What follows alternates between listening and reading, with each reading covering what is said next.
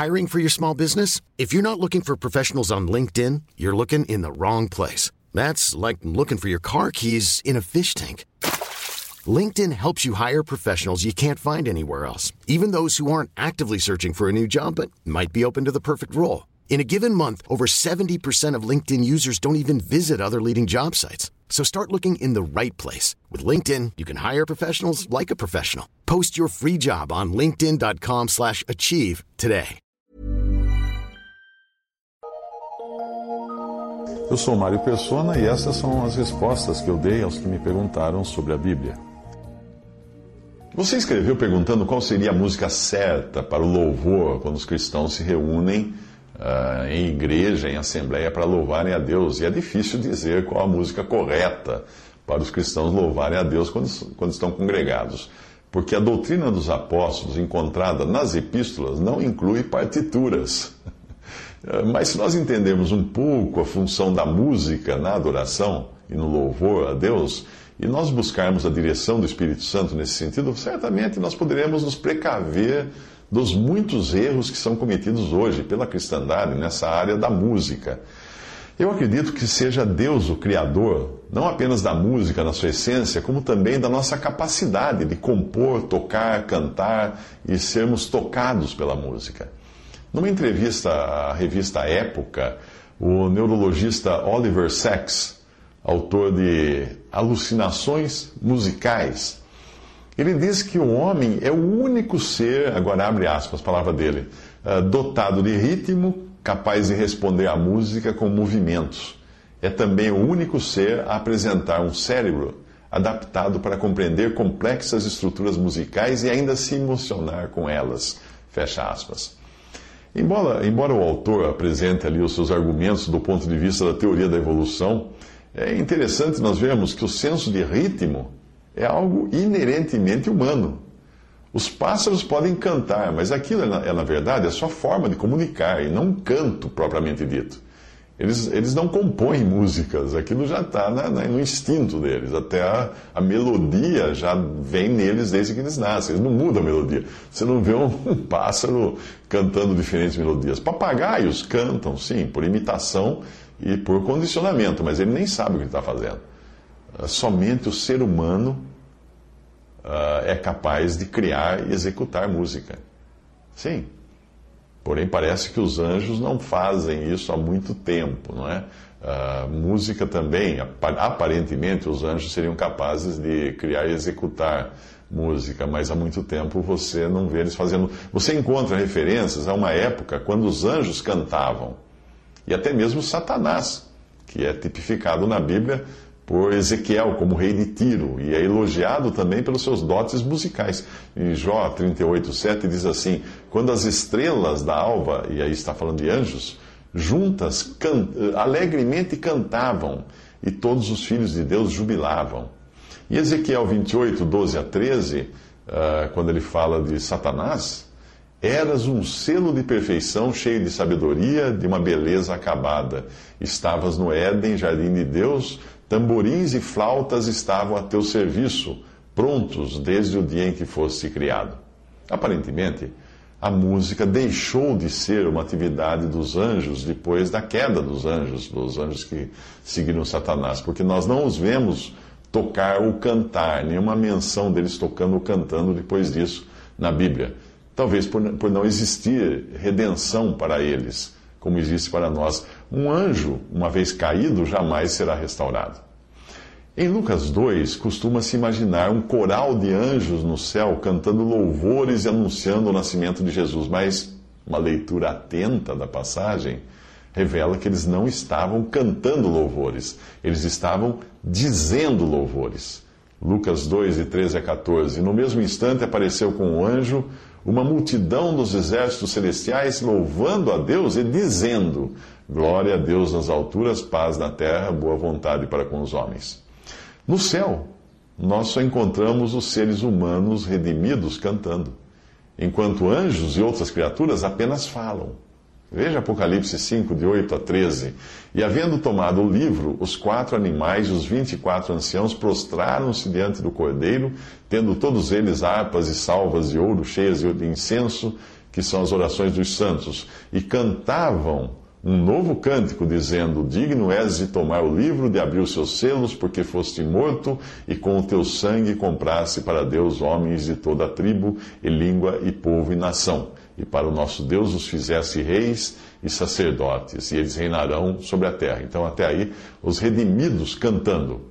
Agora a passagem continua. E olhei e ouvi a voz de muitos anjos ao redor do trono e dos animais e dos anciãos, e era o número deles milhões e milhões e milhares e milhares, que com grande voz diziam: Digno é o cordeiro que foi morto de receber o poder e riquezas e sabedoria, e força e honra e glória e ações de graça. E ouvi toda criatura que está no céu e na terra e debaixo da terra e que está no mar e todas as coisas que neles há dizer ao que está assentado sobre o trono e ao cordeiro sejam dadas ações de graças e honra e glória e poder para todos sempre. Então você só vê os redimidos cantando e os outros seres, angelicais ou não, dizendo, falando. Tudo isso faz sentido quando nós vemos que a primeira vez que um cântico realmente aparece na Bíblia é justamente o cântico dos que foram libertados do Egito, em Êxodo 15. Lá diz assim: Então cantou Moisés e os filhos de Israel este cântico ao Senhor. E falaram, dizendo: Cantarei ao Senhor, porque gloriosamente triunfou, lançou no mar o cavalo e o seu cavaleiro. O Senhor é a minha força e o meu cântico. Ele me foi por salvação. Este é o meu Deus, portanto lhe farei uma habitação. Ele é o Deus de meu Pai, por isso exaltarei.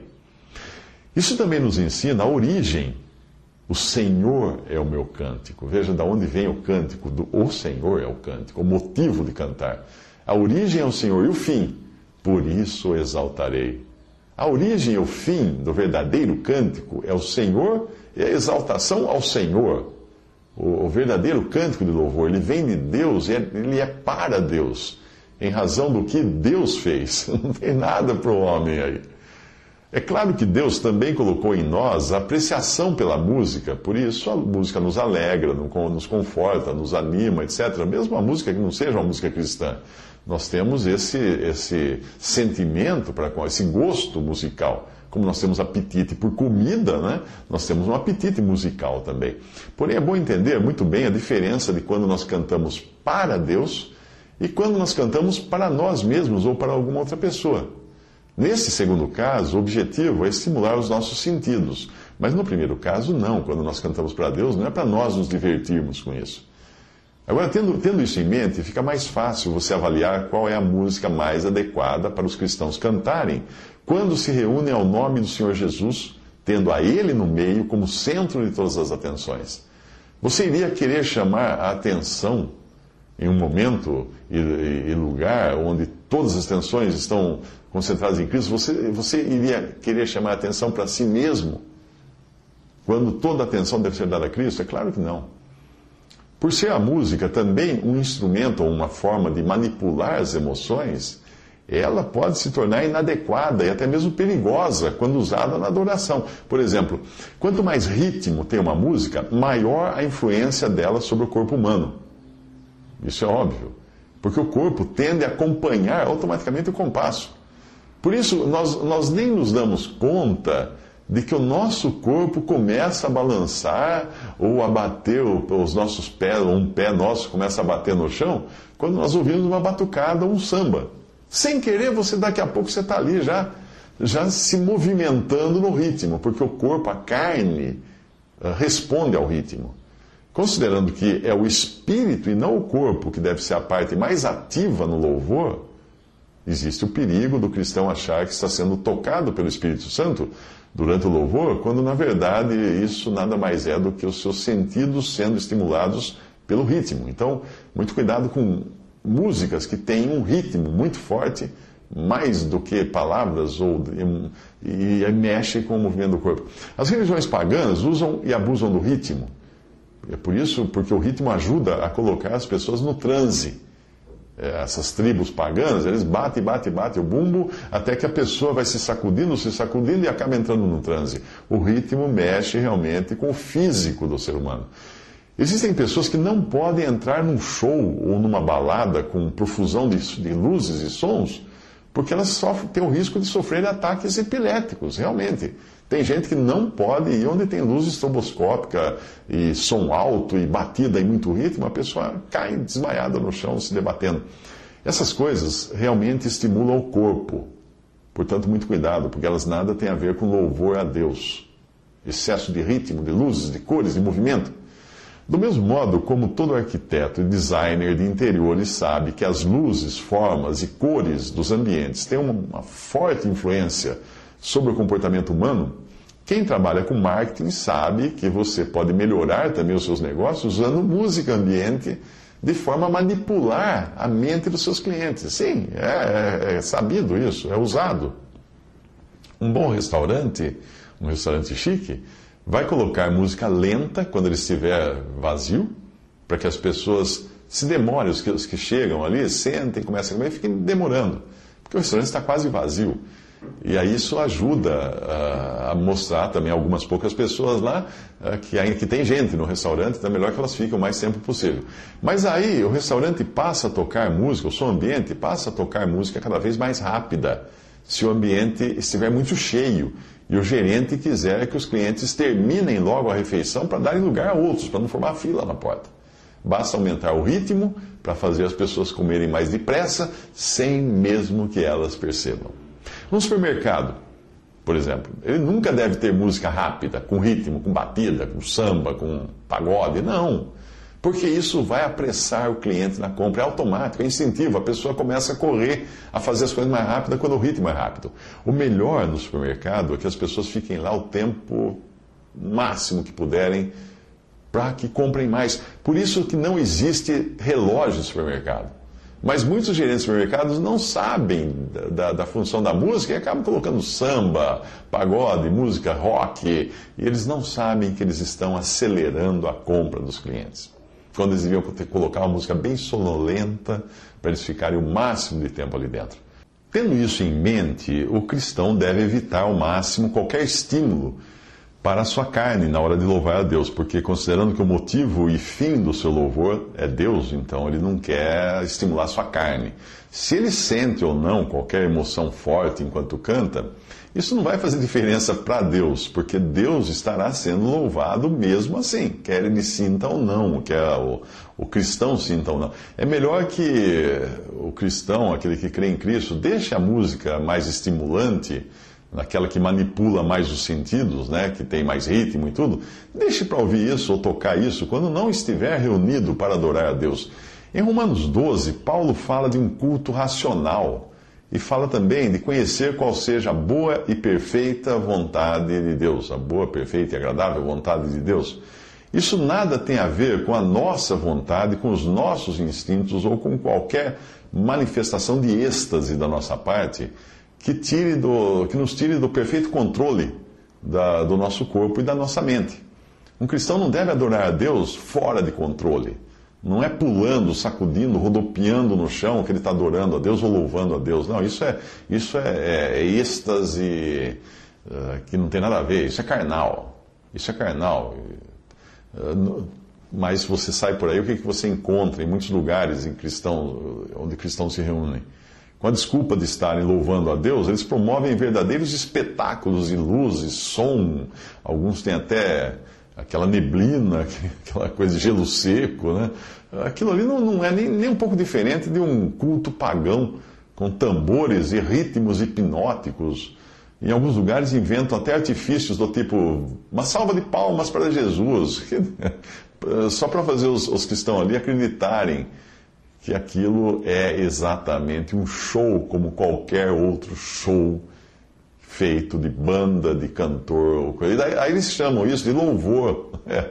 Eles se esquecem que louvor, o louvor verdadeiro, é aquele que os cristãos elevam a Deus em uníssono, todos juntos, com suas vozes. E não é alguma coisa que nós assistimos e aplaudimos enquanto, enquanto outros cantam e tocam. Não. Isso não é louvor. Isso não é louvor a Deus. Isso é um show de uma banda o show de um cantor. Uh, além de entender o papel da música, é muito importante entender a diferença entre os que louvavam a Deus no Israel do Antigo Testamento e os que louvam na igreja, o corpo de Cristo. O louvor do israelita no Antigo Testamento era um louvor exterior, já que ninguém naquela época tinha o Espírito Santo habitando permanentemente em si, como é o caso hoje, daquele que crê em Jesus, que o Espírito Santo foi dado no dia de Pentecostes para habitar no crente e na assembleia ou na igreja. Por ser uma adoração exterior àquela do Antigo Testamento, dos, dos, israelitas, ela exigia todo um aparato especial, como um templo de pedras, cantores ensaiados, instrumentos musicais, vestes especiais, tantas outras coisas que estão lá detalhadas no Antigo Testamento. Porém, quando nós chegamos à adoração cristã, que é segundo a doutrina dos apóstolos nas epístolas, todos esses detalhes desaparecem e dão lugar ao que? A um louvor singelo, um louvor simples, de corações gratos. Ah, lá na, na epístola fala com salmos, hinos e cânticos espirituais, cantando ao Senhor com graça em vosso coração falando entre vós em salmos, hinos e cantos, cantos, cânticos espirituais, cantando e salmodiando ao Senhor no vosso coração. Isso você encontra em Colossenses 3,16 e Efésios 5,19. Por termos o Espírito Santo habitando em nós, nós que cremos no Senhor Jesus, qualquer cântico de um crente, por mais desafinado que seja, já é agradável a Deus. Porque vem dele e é para ele. A origem é Deus e o destino é Deus. Isso é muito diferente da música tocada ou cantada para estimular os sentidos de quem canta ou de quem escuta. Paulo e Silas cantavam na prisão com os, os pés presos a um tronco. E não, não existe qualquer indicação de que eles estivessem cantando com acompanhamento. Nem dá para imaginar que tivesse ali algum instrumento musical. Será que aquele cântico que precedeu um terremoto capaz de mover os alicerces da prisão e romper cadeados e correntes? Será que teria sido mais eficaz aquele cântico se ele fosse acompanhado de uma orquestra filarmônica ou de uma banda moderna com muitos decibéis? Será que teria sido um efeito mais maior, né? um terremoto mais forte? Não. Outro ponto importante é que o louvor cristão só faz sentido quando é cantado e não quando ele é tocado. Por quê?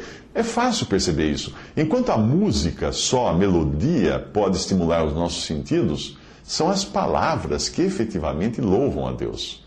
Porque são as palavras que falam da nossa gratidão pelo que Deus é e, e pelo que Ele fez para nos salvar. Você conseguiria imaginar Moisés, quando acabou de atravessar o Mar Vermelho, apresentando ali um número musical, tipo um quarteto de cordas para louvar a Deus sem falar nada? de modo algum. Não, imagina. Eram as palavras do cântico de Moisés que faziam dele um louvor, que faziam daquele cântico um louvor. Ele não ficou ali só fazendo lá, lá, lá, lá, lá ou, to, ou tocando algum instrumento. Ele, ele falou palavras de louvor a Deus. Música orquestrada não é louvor, porque os únicos instrumentos que interessam a Deus são os redimidos que hoje formam a igreja, o corpo de Cristo. E são os redimidos são eles são eles tanto individualmente como coletivamente eles formam o templo santo do Espírito Santo. Eles são um sacerdócio com pleno acesso a Deus os redimidos. Aliás já é sabido que não existe um instrumento musical capaz de superar a capacidade riqueza e beleza da voz humana nenhum instrumento é capaz de, de, de tocar como toca a voz humana que farei, pois? Cantarei com espírito, mas também cantarei com entendimento, escreve Paulo em 1 Coríntios 14, 15. Para você cantar com entendimento, é preciso que você esteja dizendo alguma coisa, não apenas assoviando ou dedilhando um instrumento musical. Tem que existir palavras no seu cântico. Quando eu digo que onde eu me congrego ao nome do Senhor não são usados outros instrumentos além da voz para louvar a Deus, muitos estranham. Uau, mas como? Não tem banda, não tem instrumento, não tem. Já cheguei até a escutar de um que uma vez visitou, falou assim: mas não tem banda, não tem instrumento aqui, nada. Eu falei assim: não, a gente não usa, não usa instrumento. Ele falou assim: é, é realmente no, no começo é difícil, né? Comprar tudo é, é, é caro. mas numa época em que a música instrumental religiosa se transformou quase numa norma entre os cristãos, e quando músicos e cantores cristãos são exaltados à condição de ídolos, tem, tem fã-clube, tem tietagem, e, e, as reuniões de cristãos são transformadas em shows, shows de, que fazem inveja a bandas seculares de rock, de, de rock por aí é natural que as pessoas estranhem quando, quando descobrem que ainda existem cristãos que se congregam para adorar e louvar a Deus usando apenas a voz e sem nenhum acompanhamento. A questão é que quando nós nos reunimos, o Senhor Jesus está ali, bem ali no nosso meio, conforme ele prometeu em Mateus 18, que ele estaria quando dois ou três estivessem congregados a ele, ao nome dele. Se nós estamos congregados, é porque o Espírito Santo nos congregou. Se você pensar numa cesta de frutas, o Espírito Santo seria a cesta que mantém as frutas juntas. O louvor ali daqueles congregados ao nome do Senhor não deve ser uma função sensorial para estimular os sentidos, ou revelar talentos musicais, ou gerar aplausos. Não. Ele deve simplesmente servir para apresentar a nossa gratidão por termos sido redimidos, libertos, salvos, como Moisés cantou quando ele foi redimido juntamente com o povo. É gratidão, palavras de gratidão que importam. Considerando que o que importa para Deus não é a qualidade do cântico, mas o modo como ele, como Deus nos ouve cantar, é uma tolice pensar que num cântico ensaiado, por exemplo, ah, vamos ensaiar para cantar bonito. É, é, o que Deus escuta que importa, não é o que nós escutamos. Se dependesse de, de, de qualidade, ainda que nós fôssemos tão afinados quanto aqueles meninos cantores de Viena, né, que são maravilhosos, se dependesse de qualidade, nós estaríamos mais para gralhas do que para rouxinóis, quando, quando o nosso cântico entrasse nos ouvidos perfeitos de Deus. Mas felizmente não depende de qualidade.